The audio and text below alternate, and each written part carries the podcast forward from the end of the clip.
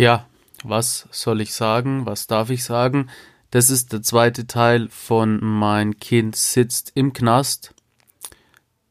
Das erste Interview war sehr emotional, das zweite ist genauso emotional, weil es einfach, ja, weil, weil, weil die Menschen einfach völlig alleine gelassen werden und äh, ich kann mir vorstellen, dass es so viele da draußen gibt, die nicht wissen, wo sie jetzt hingehen sollen mit ihren Gedanken, wo sie hingehören. Die haben Angst, dass sie mit Vorwürfen konfrontiert werden. Ähm, die Leute verstecken sich, die Leute trauen sich nicht, sich anderen mitzuteilen und dadurch wird die Problematik an sich immer nur noch verstärkt und das ist ein sehr, sehr großes Problem. Deswegen die Angehörigengruppe, die Selbsthilfegruppe, die läuft. Also wenn du dich angesprochen fühlst, wenn du nicht weißt, ob das das Richtige für dich ist, dann wende dich einfach an mich, dominikforster1.web.de oder übers Kontaktformular auf dominik-forster.de oder natürlich über die Social Medias, dass man mit Social auch was Sinnvolles anstellt sondern sprechen wir und dann nehmen wir dich da einfach mit rein und dann schauen wir, ob es passt oder nicht. Wichtig ist aber auf jeden Fall, dass du einen Schritt tust, weil je länger du damit wartest, desto schlimmer wird es. Und solltest du das jetzt anhören und du hast mit dem Thema überhaupt nichts am Hut, dann überspring das einfach. Wenn du aber jemanden kennst, dem das helfen könnte, dann leite es, dann leite es ihm doch bitte weiter. Würde mich sehr freuen. Ansonsten gibt es jetzt hier nochmal das geile Intro, weil, wie ich ja schon erwähnt habe, es ist einfach fucking Kunst. Und außerdem ist es ja so, es sind ja hier mal, hier mal harte Inhalte am Start, die auch wirklich schwierig sind und die irgendwie aufs Gemüt gehen. Und ich bin der Meinung, da muss schon immer mal ein bisschen was mit dabei sein, das dich kurz rausholt aus der Situation. Deswegen gibt es auch das super coole und kreativ gestaltete Outro von mir, also jetzt erstmal Intro zum Wohlfühlen, zum Reinfühlen, zum Gutfühlen und dann gibt es ein emotionales Interview. Dankeschön.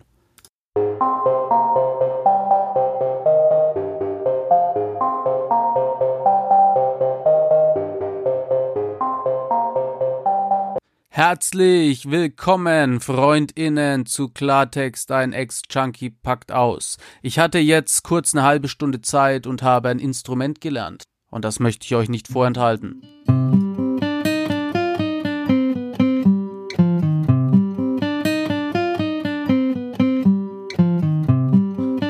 Es war einmal in einem fernen Land, da war der Förster in der City noch nicht so bekannt. Doch er hat Spaß an seinem Podcast und ich hoffe, du hast es auch. Also bleib lieber zu Hause und probier es einfach aus. Hör den, hör den Podcast, den Podcast vom Forster. Der Forster ist dein Lieblingssüchtiger, was geht ab? Geil, Junge Mann, richtig kreatives Intro wieder. Bevor es jetzt aber losgeht, musst du wissen, dass ich ja auf der einen Seite echt, echt lustig bin. Also ich finde es zumindest extrem lustig. Auf der anderen Seite ist es sehr informativ. Auf der wiederum anderen Seite geht's halt um Knast, um Drogen, Missbrauch, um heftige Stories. Also pass auf, Freund, es sind Triggerstellen mit dabei. Ja, und da sind wir ja im Prinzip direkt beim Thema, weil ähm, für Betroffene gibt es immer ganz viele Hilfemöglichkeiten. Also es gibt ganz viele Anlaufstellen, Therapiemöglichkeiten, ganz viel drumherum. Aber die Angehörigen, die werden leider immer vergessen. Und die Menschen haben auch ganz oft in den Gedanken, naja, wenn jetzt das, wenn jetzt äh, der Sohn im Knast sitzt, dann müssen die Eltern so und so und so sein. Also es ist ja nicht nur so, dass man immer ein falsches Bild von Kriminellen und Süchtigen hat. Also einer meiner Leitsätze ist ja immer, wenn man mit einem Menschen arbeiten möchte, dann muss ich verstehen, was er durchgemacht hat, wie ist seine Geschichte, die muss ich verstehen, um zu wissen, warum er ist, wie er ist. Und das ist ja bei den Angehörigen auch so. Ähm, es, ja, wie soll ich sagen, es, es tut mir leid und es, es tut mir auch in irgendeiner Weise weh, dass äh, Menschen wie du jetzt einfach so alleine gelassen werden, weil ähm, das ist ja das Prinzip von einer Selbsthilfegruppe. Also Selbsthilfegruppe ist ja deswegen so toll, weil sich erstens gegenseitig geholfen wird und zweitens sind ja da Menschen, die das Gleiche durchmachen wie du. Wenn du jetzt beim Fußballspielen bist, im Fußballverein bist, dann brauchst du denen nichts von Depression erzählen, weil die werden dich nicht verstehen. Und sie werden dich nicht nur nicht verstehen, sondern es wird noch schlimmer gemacht werden, weil du bist dann der Freak, der Außenseiter, obwohl du dich ja geöffnet hast. Dann geht diese Abwärtsspirale runter. Es wird schwieriger und noch mehr unerträglich. Und ähm, deswegen sind Selbsthilfegruppen so toll. Und ich habe das nicht nur von dir gehört, sondern von vielen anderen, die mich fragen, ja, wieso gibt es keine Selbsthilfegruppe für Angehörige oder kenne ich eine? Ähm, und es ist jetzt ein paar Mal passiert und es ist ja jetzt hier auch der zweite Teil. Also die letzte Folge habt ihr ja schon gehört und da ging es ja um das gleiche Thema. Und wir nehmen diese Folge und die letzte einfach zum Anlass, einfach selber eine Selbsthilfegruppe für Angehörige zu machen. Heißt, jeder, der diese oder die andere Folge gehört hat, kann mir einfach eine Nachricht schicken über Facebook, über Insta oder über E-Mail. Und ähm, wir werden dann einfach selber eine Online-Selbsthilfegruppe machen und ähm, schauen, was passiert. Weil äh, ich kann mir natürlich vorstellen, dass immer ganz viele äh, Steine in den Weg gelegt werden. Vielleicht braucht man irgendeine Satzung und es scheitert schon immer an ganz vielen Dingen. Ähm, und mein Ding ist ja eher immer so, wir machen das jetzt einfach und schauen, was passiert. Also wenn du, liebe Hörer, liebe Hörerin, das hörst, dann und, und, und dich angesprochen fühlst, dann melde dich einfach gerne per Direktnachricht. Ähm, wir machen hier eine Angehörigen Selbsthilfegruppe, obwohl ich das schon mal versucht habe vor fünf Jahren da war der eine oder andere nicht so zufrieden, weil ich halt einfach meine ganzen Freunde auf Facebook eingeladen habe. Die haben dann gesagt, was lädst du mich da ein? Das ist ja, das ist ja Katastrophe, ich bin doch nicht züchtig, bin ich schlechte Mutter, schlechter Vater oder was? Also es ist ein sehr sensibles Thema. Diesmal machen wir das aber im Anonymen und es ist nichts hier für, um Klicks zu generieren, sondern ähm, hier bitte nur melden, wenn man ernsthaftes Interesse an so einer Gruppe hat. Und bevor ich weiter erzähle, kommen wir doch vielleicht nochmal zu dir. Was möchtest du erzählen? Was ist denn deinem Sohn passiert? Wie kam es denn jetzt dazu, dass er inhaftiert wurde? Und vor allem, wie geht es dir damit? Ähm, ja, also mein Sohn wurde Anfang September verhaftet. Ja. Ähm, kam dann in Untersuchungshaft. Äh, er verließ abends das Haus ganz normal und sagte, Mama, ähm, nur kurz weg, bis gleich. Und ähm, das nächste Mal habe ich ihn dann zwei Wochen später gesehen. Nachts um kurz nach zwölf klingelte es Sturm bei uns an der Tür und ein Haufen ähm, Polizisten und ähm, Kriminalbeamte standen bei uns vor der Tür und wollten eine Hausdurchsuchung machen. Ähm, Haus, Garten, Keller, Garage, Autos, alles durchsucht mit sehr vielen Personen, mit Hunden. Ähm, man wirft ihm das Handeltreiben mit Betäubungsmitteln vor. Und ja, man hat das Haus verwüstet, ist dann mit, ist dann gegangen und hat mich mit allem sitzen lassen und ich wusste überhaupt nicht, was Sache ist ähm, wie reagiere ich jetzt, wie komme ich an meinen Sohn ran, äh, was ist, was muss ich jetzt tun? Und hatte dann am nächsten Morgen mit dem Anwalt telefoniert und ähm, er sagte, er würde sich drum kümmern. Und dann fallen einem als Mutter so ganz einfache Sachen ein wie, hm, dein Sohn hat in Arbeitskleidung das Haus verlassen. Jetzt kommt der erstmal nicht wieder, der braucht irgendwas zum Anziehen. Zahnputzzeug, eine Bürste, irgendetwas. Und dann habe ich mir gedacht, ich kann einfach so eine Sporttasche packen mit dem Wichtigsten mhm. und das bei der JVA abgeben. und hatte dann dort angerufen und die hatten dann zu mir gesagt, nee, so geht das nicht. Ähm, erstmal müssten sie eine Besuchserlaubnis beantragen, dann dürfen sie erst was bringen, wenn äh, der Besuchstermin ist. Solange mhm. wird er von uns versorgt. Und dann kriegt man genaueste Anweisung, ähm, das darf nur so und so ein Paket sein, es muss genau aufgelistet sein und alles. Und ja, man hat mich einfach am Ende des Telefonats damit ab, äh, damit zufriedengestellt, ihrem Sohn geht's gut, er bekommt erstmal alles von uns. So, und dann ja. sitzt man da auf dem Donnerstag, Freitag und weiß nicht, was man machen soll.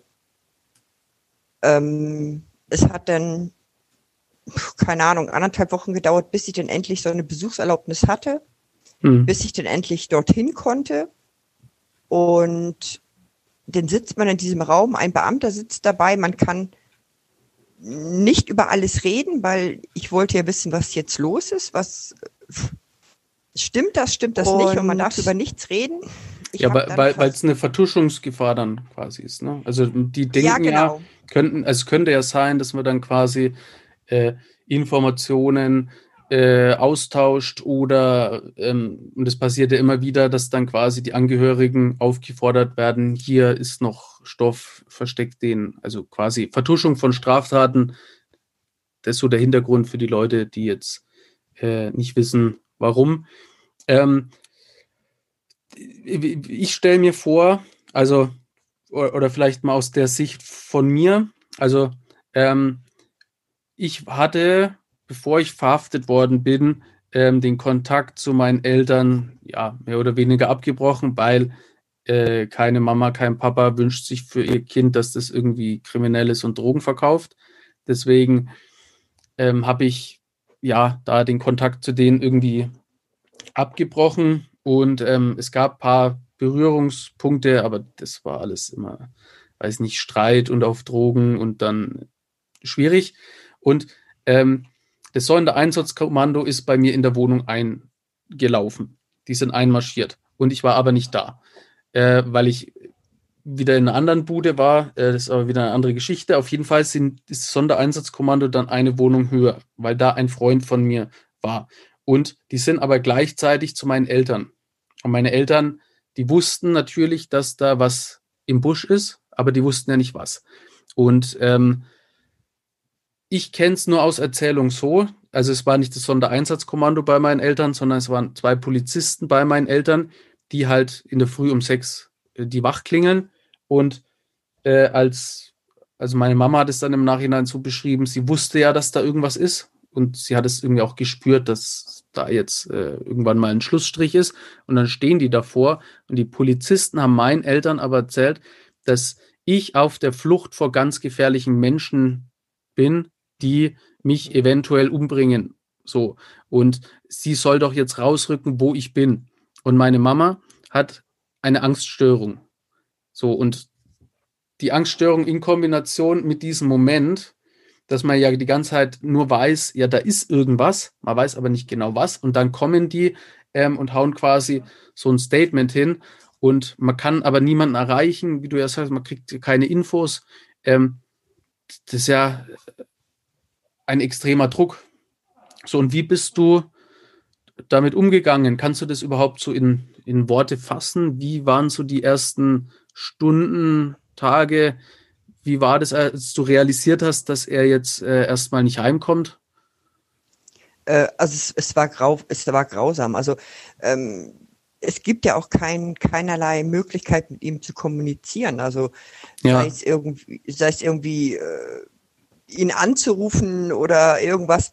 Ich habe dann mit dem Anwalt lange gesprochen, der mir dann vieles gesagt hat, ähm, was da vorgeworfen wird und äh, was da jetzt passiert und wie der nächste Schritt ist und alles. Aber das ist halt alles auch nur aus, ja, aus der rechtlichen, von der ja. rechtlichen Seite her, ja. Und so emotional ähm, ist, ja, ist ja da gar nichts, ne? Die sagen ja alle nur Fakten, Fakten, Fakten, aber die genau. Emotion. Also, äh, ja. Ja, also er kann mir noch nicht mal sagen, ähm, wie es jetzt in der JVA abgeht. Also ich bin so ein Mensch, hm, wenn ich etwas, ich kann mich mit einer Situation besser abfinden, wenn ich ganz genau weiß, was da ist. Ja, also ja. wenn mir jemand zum Beispiel so genau, wenn, wenn ich es einmal miterleben könnte oder jemand mir es genau erklären könnte, mein Sohn hat es mir dann hinterher erklärt, wie so ein Tagesablauf ist, wie man was macht, Ja. bla bla bla, dann verstehe ich das und dann bin ich beruhigter und dann ähm, kann ich mich besser damit abfinden. Aber bis zu diesem Zeitpunkt, bis das denn soweit war, vergingen zwei oder drei Wochen, die echt die Hölle war. Ja, Und ich wusste auch nicht, ähm, an wen du dich jetzt wenden darfst, weil viele sagen dann, oh, du darfst nicht reden und, und auch nicht die falschen Fragen stellen oder du könntest ihm noch schaden. Ja, aber ich muss doch auch irgendwo hin mit, Ja, mit meinen ja. Sorgen. Und äh, ich würde mir ja wünschen, und das, das kriegen wir jetzt hier mit der Folge leider nicht hin, aber ähm, ich fände ganz wichtig, dass äh, es halt so eine Art Seelsorge gibt für Menschen, deren Kinder eingesperrt werden, dass das so automatisiert irgendwie stattfindet, weil dieses ähm, einfach lassen ähm, und so äh, wird schon irgendwie funktionieren. Ähm, das habe ich bei ganz vielen Menschen ähm, gesehen, dass das die einfach kaputt macht. Also von der, der mich verraten hat, ähm, der war ja mal mein äh, bester Freund und dessen Mutter, ähm, ja, also die ist auch äh, ganz, äh, die, ist, die ist da völlig dran kaputt gegangen, weil die ja gar nicht wusste und ich habe den auch besucht und auch ein Besuch, das wollte ich dich dann auch nochmal fragen, wie der für dich war. Ein Besuch in Haft ist eine ganz schwierige Nummer, weil du ja auch komplett durchsucht wirst und dann äh, gibt es Besuch mit Trennscheibe und wenn es dich aber doch umarmen darfst, dann ist es ein, also Besuch war bei mir zum Beispiel immer so, das ist immer in Streit geendet, weil am Anfang freut man sich total, dass die Eltern da sind, ähm, wobei ich auch immer enttäuscht war, dass meine sogenannten besten Freunde äh, nicht da waren. Haben mir immer geschworen, wir sind die Brüder und wir halten zusammen und geil und in Haft ist dann niemand da. Aber die Eltern und äh, auch wenn ich da immer ein schlechtes Gefühl habe, aber es war halt einfach so, ich war in dem Moment immer enttäuscht, dass nicht meine ach so tollen Freunde da sind, sondern in Anführungsstrichen nur meine Eltern. So, und dann habe ich mich Ja, kann ich nachvollziehen. gefreut, aber dass die da waren und dann ist es aber immer schlagartig umgeschlagen und es war immer Streit und dann wirst du nämlich gepackt, die Eltern werden rausgeschoben, du wirst rausgeschoben und bis du dann den nächsten Kontakt wieder hast, ähm, da vergeht ja mindestens eine Woche bis zum nächsten Brief. So. Und Ja, das macht dich wahnsinnig und da musst du betreut werden, weil, ähm, weil bei mir war es dann so, mein, meine Eltern, die haben dann quasi auf der Rückfahrt, also mein Vater hat dann gesoffen, meine Mama äh, schwer medikamentenabhängig, die haben sich gegenseitig dann betäubt, die haben gesoffen, dann haben sie im Suff dann gegenseitig noch gestritten. Also man trägt ja quasi das Gefühl mit heim und zerstört sich dann Ja. da wieder.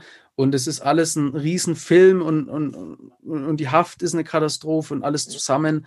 Ähm, und da muss es unbedingt eine Hilfe geben. Ähm, und ich, ich, ich weiß nicht, warum. Also wenn man jetzt, äh, ich habe das auch selber ehrlich gesagt nie probiert, weil ich ja nie, nie Angehöriger war. Ich war ja immer der, der es verursacht hat. Oder in gewisser Form bin ich schon Angehöriger, weil sich ja meine Eltern behindert konsumiert haben, aber jetzt mit Haft. Ähm, ich weiß nicht, wie das so der Ablauf ist. Ähm, aber es kann nicht sein, dass man ja da einfach so weggewischt wird. Und was ich mir auch noch vorstellen kann, du kannst ja auch nicht jedem davon berichten. Du kannst ja nicht entfernten Bewandten, äh, Verwandte äh, anrufen und sagen, ja, Mensch, äh, so, der Sohn ist jetzt im Knast, so, äh, weil äh, die Leute urteilen ja immer. Also auch wenn sie sagen, genau. du kannst immer anrufen, aber die urteilen immer. Und dann fängt ja, Ja. wieder das Geläster an. Und dann äh, kriegst du ja noch mehr ein schlechtes Gefühl. Und äh, ne, also allgemein diese Sachen, die ich jetzt hier so aufzähle und die wir ja gehört haben, die führen dazu, dass ähm, das einfach alles immer noch schlimmer wird. Und das führt natürlich dann irgendwann zu einer Depression und das wird dann äh, irgendwann eine Panikstörung. Und das, äh, ne? Also der Mensch, der die ha Haftstrafe verursacht, ähm, der reißt ganz viele Leute mit rein. Es zieht ganz weite Kreise und du bist leider einer dieser Kreise. Ähm, möchtest du mal erzählen, wie so ein Besuch für dich abgelaufen ist? Ja, also der, mh, der erste Besuch war sehr emotional und sehr aufregend, weil man weiß halt eben nicht, was erwartet einen da. Ja. Äh, du weißt nicht, wie es da drin aussieht. Ähm, du versuchst alles richtig zu machen. Ich muss sagen, die Beamten dort sind sehr, sehr nett. Also sie haben mir wirklich mich komplett da durchgeführt und gesagt, sie müssen jetzt dies machen, sie müssen jenes machen. Ähm, klar musste ich dann so Gürtel und all so eine Sachen ablegen, vorher mal Jacke und Tasche und alles in den Spind. Und dann läufst du durch diesen Metalldetektor wie am Flughafen und dann piept das. Ja. Dann läufst du nochmal durch. Sie fragen dich vor, du noch, hast du noch irgendwo was? Nein, ich habe nichts. Und dann piept es nochmal. Und dann bist du total aufgeregt auch, weil du nicht weißt, ja, was natürlich. piept denn jetzt. Die ja, sagen, wollen sie was genau. reinschmuggeln? Dann Panik, ja, so, ne? Ja. Also sie gucken dann immer auch gleich schon so komisch. Ja, so aha. Ja. Ja, genau, genau. Und ähm, es kommt dann eine Beamtin, die dich dann halt eben nochmal mit so einem Handdetektor nochmal überprüft ja. und dann nochmal abtastet und alles. Und dann ist es einfach nur der blöde Bügel vom BH. Ja. Das ist ganz, ganz oft so. Ja. Und dann kommst du rein und dort ist es so, du kommst in so einen Raum, der ist ungefähr 25 Quadratmeter groß. Und dort steht ein kleiner Tisch äh, mit zwei Stühlen und momentan so einer Corona-Trennscheibe. Ja. Ähm, so kann man sich dann unterhalten. Er, er, also als er das erste Mal reinkam, mh, hm, also ich sitze dann schon, wenn er reinkommt und unsere Blicke trafen uns und es liefen auf beiden Seiten gleich Tränen, weil dieser Moment für beide, also in seinen Augen habe ich gesehen, wie leid es ihm tut. Ja. Mm, dass er, dass er mir das antut, ja. Und ja. Ähm, ich habe dann einfach nur mein Kind gesehen, wo ich mir gesagt habe, ich würde ihn jetzt am liebsten drücken, in den Arm nehmen und ihm zumindest irgendwie auf irgendeine Art und Weise ein bisschen Halt geben. Ja, ähm, das, ja, das ist dieses Schlimme, dass man ähm, ich weiß ja das auch noch bei mir, man schreibt sich dann auch immer Briefe und, und, und wie leid es tut und, und, und, wie schlimm das alles ist. Und, und, und man wird wirklich äh, das Leben ändern und wir freuen uns auf den nächsten Besuch. Und dann war ja bei uns immer dieser Strudel, so aus diesen Emotionen überschlagen sich und dann doch so froh, dass sie wieder da sind. Und, und, und dann endet es aber wieder im Streit, weil ich, in meinem Fall war es immer so, ich konnte es nicht lassen, meine Eltern damit zu nerven, warum meine Idiotenfreunde nicht kommen. Ich konnte es einfach nicht lassen, weil ich es nicht wahrhaben wollte, dass die Leute, für die ich irgendwie meine Eltern bestohlen habe, für die ich äh, ein Jahr lang gesorgt habe, einfach nicht kommen. Ich konnte nicht, ich konnte diesen Gedanken nicht, zum Beispiel auch, dass meine damalige Freundin, warum kommt die nicht? Naja, weil sie ja. einen anderen hat, einfach drei Tage später. Aber ich wollte es nicht und ich habe immer mit meinen Eltern gestritten und es ist, äh, einfach dieser Kummer, den du da mit dir rumschleppst, das ist einfach ja, also Katastrophe. Also der erste Besuch, also das, es war auch viel Sachen, die du noch erklären musstest, ja. Also ähm, was ist mit dem Auto? Das Auto muss abgemeldet werden. Ja. Ähm, bei uns im Haushalt ist sehr, sehr viel digital mit irgendwelchen Passwörtern und sonstiges. Ähm, ich habe mich damit noch nie auseinandergesetzt. Ähm, sprich, ich musste von ihm sämtliche Passwörter haben, damit ich das jetzt selber alles regeln kann. Mm, das, du darfst halt eben auch nichts zu schreiben mit reinnehmen. Ja, ich habe dann nach langer Bitte von dem Beamten dann einen Zettel und einen Stift bekommen, dass ich zumindest mh, mm, etwas die Passwörter aufschreiben kann, weil ich kannst dir ja nicht alles merken. Ja. Ähm, dieser Zettel wurde dann hinterher nochmal kontrolliert, ob ich vielleicht irgendwas in Geheimschrift dazu geschrieben habe. Ja. Aber ähm, er wollte dann ganz viele Adressen haben, hat ihm gesagt, ey, von zählte mir dann zehn Personen auf, schreib mir bitte im Brief die Adressen von denen, damit ich den schreiben kann. Ähm, ja, also das erste, der erste Besuch ist, sind dann immer nur alle 14 Tage 30 Minuten. Ähm, die ersten zwei Besuche, drei Besuche waren sehr, sehr emotional, wo man halt auch viel weint. Ja. Ähm, es es gibt sich dann irgendwann. Also man hat dann zwar nur alle 14 Tage Kontakt, aber dann auch die Briefe und wir haben beide versucht, schnell ähm, Normalität reinzubekommen.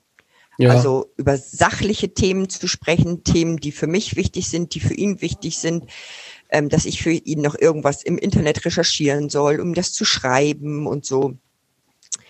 Ähm, ja, man hat dann schon so einen, irgendwann so einen Ablauf. Ne? Es ist, ja. ist natürlich alles schwierig und das Ding, aber äh, vor allem Briefe.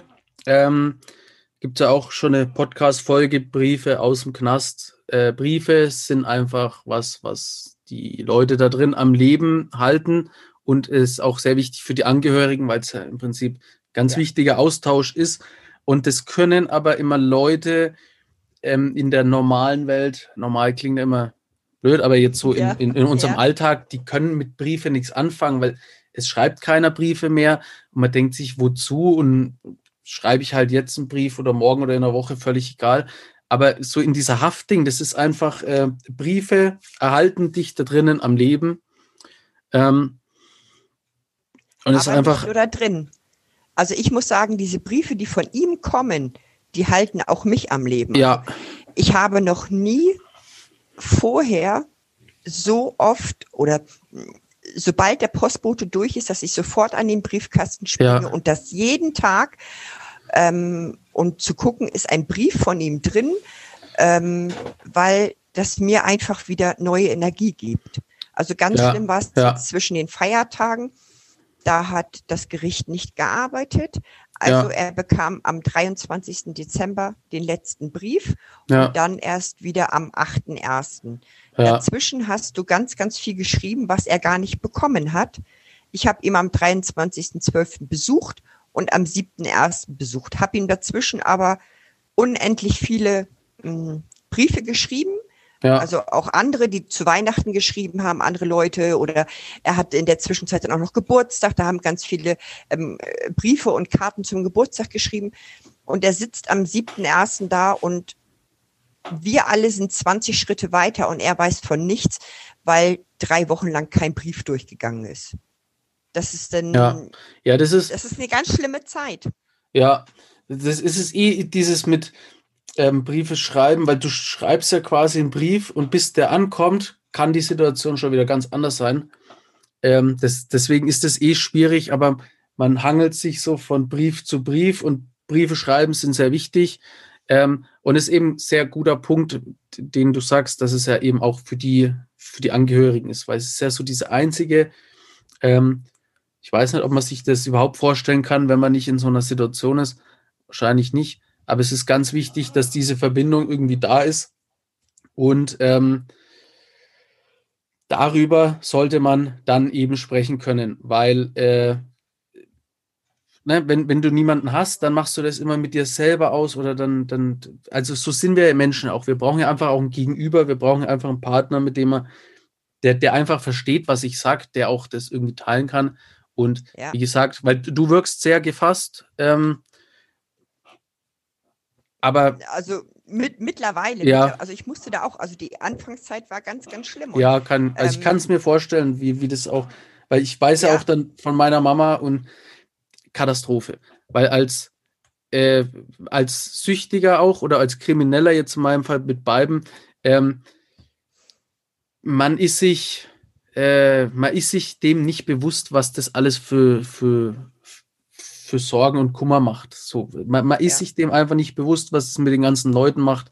Weil mein Papa hat auch gesagt, ähm, er war dann, er war einfach nicht mehr arbeitsfähig, der, der konnte gar nichts. Mhm. Der hat dann ja. noch mehr gesoffen als eh schon und äh, so. Also es ist, es ist eine Katastrophe. Ja, also man lebt eigentlich nur noch mit diesem Gedanken, das ja. Kind ist im Gefängnis. Also ähm, alles andere läuft dann so, ähm, weil es laufen muss, läuft es nebenbei, ja aber dein Lebensinhalt ist eigentlich nur noch der Gedanke daran, er sitzt da. Wie geht's ihm? Wann kommt der nächste Brief? Wann ja. kriege ich die nächste Information? Das ist sehr, sehr nervenaufreibend, wenn man dann, also ich versuche mittlerweile einen Ausgleich zu finden, dass ich zumindest nicht 24 Stunden dran denken muss. Ja, also dass ich ja. mehr an andere Dinge denken kann als an das.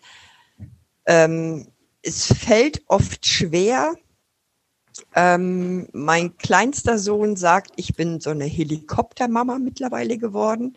Ja, was auch verständlich ist, weil du ja äh, ihn umsorgen willst, dass es äh, eben nicht genau, nochmal passiert. So, ja. Genau, genau, weil ich einfach ihm, ihm helfen möchte, ihn unterstützen möchte. Und ich sag meine anderen beiden Söhne, ähm, die sind in Freiheit, die können alles, die können von A nach B laufen, die können äh, ihr Handy an, anmachen, um Sachen rauszufinden, wenn sie irgendwas wissen wollen. Das kann der Bruder halt eben nicht. Der braucht für alles ähm, jemanden anders. Also er schreibt mir Sachen, ich muss dann gucken und schreibe es ihm zurück. Und ich habe das am Anfang so verglichen, weil man mich immer gefragt hat, ja, wie fühlt sich das an? Und dann habe ich gesagt, es ist auf der einen Seite so, als wenn dein Kind sterben würde.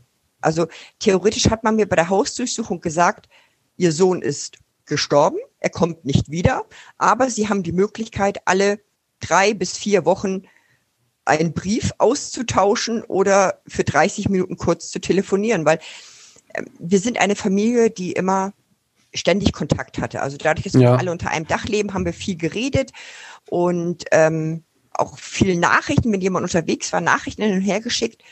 Und jetzt kannst du gar nichts mehr. Also wenn ich jetzt heute von ihm eine Sache wissen möchte, muss ich auf die Antwort zwei Wochen warten. Ja, das, ist ja, das macht dich kaputt einfach. Ja. ja, und das kann sich kein Mensch vorstellen. Also äh, keine Ahnung. Also ich habe früher Brieffreunde gehabt, da war das normal. Da hast du geschrieben und wusstest, in zwei, drei Wochen kriegst du Antwort. Das war ganz normal. Aber zu Zeiten von Social Media kriegst du sofort eine Antwort. Und da schreibst du einen Satz ja. und nicht ja. zehn Sätze oder drei Seiten, ja. Das ist halt etwas, was man lernen muss und was verdammt wehtut und ähm, was einem das Leben auch sehr schwer macht. Ja, würdest du sagen, dass ähm, Leute sich abge äh, von dir abgewandt haben oder, oder vielmehr, wie reagieren denn die Leute in deinem Umfeld drauf? Sind die auch eine Hilfe oder, oder, oder urteilen die dich nur und meiden dich vielleicht sogar? Oder, oder wie würdest du das alles so beschreiben? Ähm, also ich habe das Glück, dass ähm, meine Nachbarn nichts davon wissen, also in unmittelbarer Nähe. Ja. Ähm, die haben davon nichts mitbekommen, die gehen alle mit mir ganz normal um, die wissen nichts. Ähm, für die ist mein Sohn ausgezogen. Ja. Und ähm, was in dem Alter ganz normal ist, also der ist Mitte 20, ja, ja. Ähm, da zieht man irgendwann von Mutti mal weg. Und ähm, deswegen ist es für die ganz normal. Und bei allen anderen wissen es nur die, die es wissen müssen. Also es weiß die Familie, unsere Familie ist nicht groß, ja. Da wissen es halt die drei, vier Leute, die es wissen müssen. Ähm, um vom Freundeskreis wissen es eigentlich auch nur zwei und vom Bekanntenkreis gar keiner. Ja, also, und, und da wären wir wieder bei dem Thema, du, du hast ja, ähm, also ich kann es natürlich auch verstehen, das ist ja so diese, diese Hürde, das war bei meinen Eltern auch so oder bei den Großeltern, muss man dann immer weil die dann Angst haben, dass sie einen Herzinfarkt kriegen. Das muss man quasi immer für sich behalten, wie so ein Ding mit rumschleppen. Ähm, gleichzeitig musste das aber irgendwo loswerden. Und ich persönlich kann immer nur sagen, äh, Therapie machen und wie toll das ist. Also, ähm, weil äh, das mit sich allein machen, das wird dann, das sind ja wie so Spurrinnen, die dann quasi, das dann so Negativgedanken und je öfter du den denkst, desto schlimmer wird es quasi, da wieder rauszukommen. Und da brauchst du einfach jemanden, ähm, wie er jetzt schon ein paar Mal erwähnt, wir gründen jetzt, gründen ist vielleicht auch zu viel gesagt, es gibt jetzt einfach einen Rahmen für, eine, für einen Austausch. Und äh, wenn ihr da ja äh, einfach das Bedürfnis habt, da mit dabei zu sein, wenn ihr jemanden braucht, schreibt mir sehr gerne. Ich versuche das alles hier so ein bisschen zusammenzuleiten. Vielleicht jetzt am Ende noch was Positives. Also ähm, es ist ja eine Erwachsenenhaftanstalt, wo ja. er sitzt. Und ich kann ja. sagen, ich war in vier Erwachsenenhaftanstalten, einmal Hochsicherheitsjugendhaft. Hochsicherheitsjugendhaft ist Katastrophe, wobei es da auch kannst du auch deine Struktur finden, so. Aber Erwachsenenhaft ist, wenn du kein auf dicke Hose machst und wenn du dich den Regeln fügst und beugst und dann kommt er da ganz gut durch. Und das hast du ja auch schon ja. so festgestellt. Und es gibt ja sogar auch schon eine positive Entwicklung quasi mit, äh, ohne zu viel zu verraten, mit einem Berufswechsel. So, und ja. ähm, ein Gefangener hat zu mir nämlich gesagt, damals, äh, Gefängnis ist die Schule des Lebens und du bist einmal hier und entweder du verstehst es oder du kommst immer wieder. Und ja. ähm, allein von dem, was du schon erzählt hast, sind da, glaube ich, das sind positive Sachen schon im Gange. Und es ja. ist einfach möglich, danach wirklich, es ist schwierig, danach ähm, sein Leben zu ändern. Aber bei mir, so schwer Gefängnis auch war, war es gleichzeitig auch der Grund äh, oder, oder einer, es war jetzt so ein richtiger Cut, wo ich dann beschlossen habe, mich zu ändern. Ähm, nicht direkt nach Gefängnis, aber nach Therapie, nach meiner Überdosis, nach Obdachlosigkeit, nach Privatinsolvenz. Es war dann irgendwann so eine Kette an Scheiße fressen, wie ich es immer bezeichne. Und ja. all das, was mich kaputt gemacht hat, habe ich umgewandelt äh, zu dem, dass es mich jetzt erfüllt. Und es ist einfach möglich. Und ich helfe sehr gern dabei. Also wenn er äh, rauskommt, ich versuche zu helfen, mit Tipps geben, ja. mit Anlaufstellen. Ähm, bin da gerne dabei. Also ich glaube, das ist ja. auch ganz, ganz wichtig, dass jemand, auch wenn er ähm, aus einer Entzugsklinik kommt und die Therapie ähm, super abgeschlossen hat, dass es immer noch wichtig ist, dass man ähm, eine Nachsorge hat. Also ja. immer etwas, worauf man zurückgreifen kann. Ja. Weil ähm, das, was er jetzt vielleicht äh, viele Monate oder Jahre durchmacht, ist alles in einem geschützten Rahmen. Ja. Aber dann kommst du da raus und dann setzt man dich in die Welt raus, die ja. genauso ist, wie sie vorher war. Und in der musst du dich erstmal wieder zurechtfinden. Und deswegen ist es für mich auch so wichtig, vorher mich zu informieren, was kann ich tun, wenn er wieder nach Hause kommt, wie kann ich ihn unterstützen, ähm, was kann ich da im Vorfeld schon tun. Ja. Weil ohne einen Plan nach Hause zu kommen und dann erst einen Plan entwickeln. Ja, das, ähm, ja, ja. das war bei mir auch so die Realitätsklatsche. Ähm, scheint sehr schwer Katastrophe. zu sein. Ja, ja. das ist sehr schwer.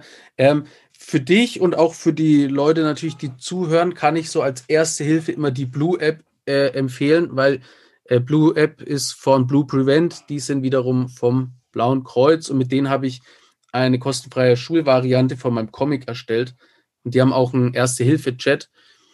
Ähm, also einfach Blue App laden, da in den Chat reingehen und die können nämlich auch immer ganz gut äh, Anlaufstellen rausfinden. Also zu, zum einen für die HörerInnen, zum anderen aber auch für dich. Das kann ich so schon mal einfach sagen, weil wichtig ist, Informationen einholen und eben dieses Therapie machen ist ganz wichtig. Ohne Hilfe hätte ich es niemals rausgeschafft. Ähm, wenn ich es rausgeschafft habe und ich war wirklich extrem kaputt und zeitweise meines Lebens war alles extrem dunkel und ich hätte nicht geschafft, hätte nicht gedacht, dass es irgendwie nochmal einen Weg raus gibt. Aber es gibt den Weg raus. Ähm, ich hoffe, wir konnten euch mit diesem Gespräch wieder mal Informationen zukommen lassen, die ihr vorher nicht hattet. Einmal sage ich es jetzt noch, wer in dieser Gruppe mit dabei sein möchte, schreibt mir gerne eine äh, private Nachricht, also entweder über die Website, einfach im Kontaktformular oder über die Social Medias. Ansonsten bedanke ich mich sehr für dein Gespräch, für deine Offenheit. Und wie gesagt, äh, wenn es um Tipps geht, ich stehe zur Verfügung. Schreib mir einfach. Ich bin davon ja, überzeugt, dass das Gefängnis, du hast es vorhin ja auch nochmal so gesagt, es war ja für ihn schon so ein Cut. So, und er wollte ja raus, aber wusste nicht. Und das war bei mir auch so. Und dann kommt es, und so scheiße die Zeit auch ist, ähm, manchmal braucht man das. Du brauchst ja, so, ich muss, ich brauchte das so richtig mit allem drum und dran über Jahre. Äh, bei mir war es jetzt natürlich ähm, waren schon auch heftige Sachen dabei, aber ich habe das gebraucht. Ich, man, ich, brauchte tausend Schläge in die Fresse, bis ich selber bemerkt habe, ah, jetzt habe ich es verstanden. Ja. Das war's auch schon wieder mit der Folge von mir. Wenn du mehr wissen willst, ja, dann musst du abonnieren. Check den Foster Style aus und sei gut drauf. Nächste Woche geht es wieder hoch hinaus. Yeah. Aber zieh dir bitte unbedingt kristallklar und klarkommen als Hörbuch rein, überall zum Streamen verfügbar. Bookbeat, Spotify, Deezer, Audible, Get a Kick. Oh, das klingt so toll, aber gibt es auch das normale Buch zum Kaufen? Hä, was? Ja, ja, natürlich gibt's es auch als Buch. Kannst du überall abchecken, Bro. Es gibt sogar die Graphic Novel über Panini Comics.